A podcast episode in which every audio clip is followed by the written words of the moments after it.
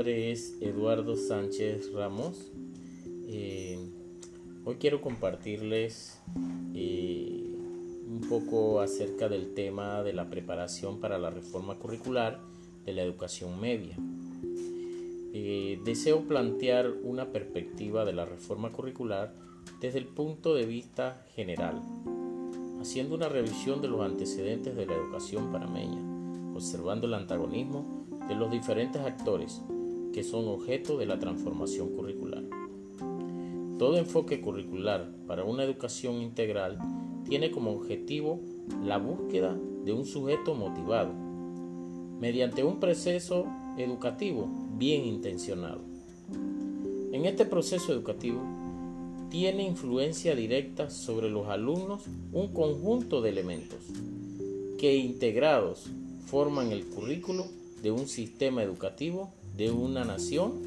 entre los cuales sobresalen los planes y programas de estudio, los métodos, las actividades, el material didáctico, los edificios, el mobiliario escolar, el ambiente saludable, la relación del educador con sus alumnos,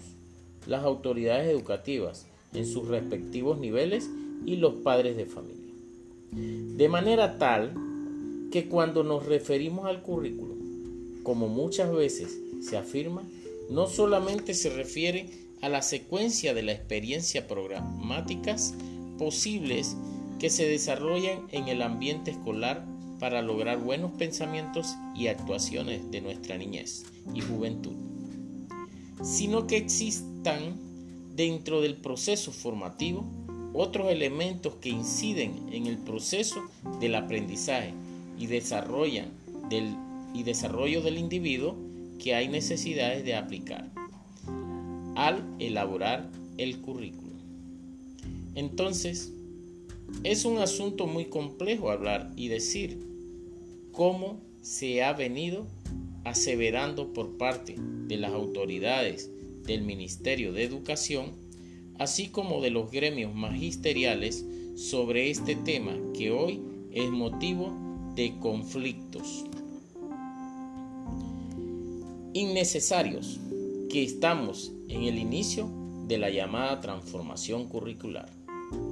En nuestro país, sin pensar, sin efecto, este proceso de modificación del currículum como proceso y como producto ha tenido su origen en estos momentos o es el resultado de gestiones educativas de años anteriores, incluso con la participación de los propios educadores gremialistas. Si en realidad por transformación curricular se entiende cambios duraderos en el sistema educativo, para un pensar y actuar consciente del ser humano en sociedad. En realidad la institucionalidad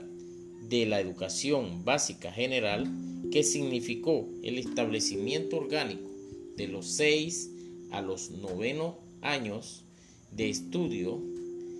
de manera gratuita y obligatoria, así como la estructuración de la educación inicial en maternal, pre-kinder y kinder y la educación inclusiva en forma masiva en los años de infancia, pensamos que estos cambios educativos, por su trascendencia social e histórica, deberían considerarse como el comienzo de la verdadera transformación curricular y por consiguiente que todo cambio que ha venido después de estos hechos concretos significativos para la formación integral de nuestra niñez y juventud son innovaciones continuas que llevan adelante en este siglo XXI. El Ministerio de Educación ya ha iniciado con el establecimiento de los centros educativos básica general en todo el país. Este concepto debería ser asimilado y reconocido por ambas partes para eliminar de una vez por todas las discusiones, muchas veces sin sentido y puntos de vista antagónicos que trastocan las condiciones necesarias para lograr la debida internalización e instrumentalización del cual debe estar revestido el trabajo y la verdadera dimensión del currículum. Lo que debería hacerse en este momento es continuar reevaluando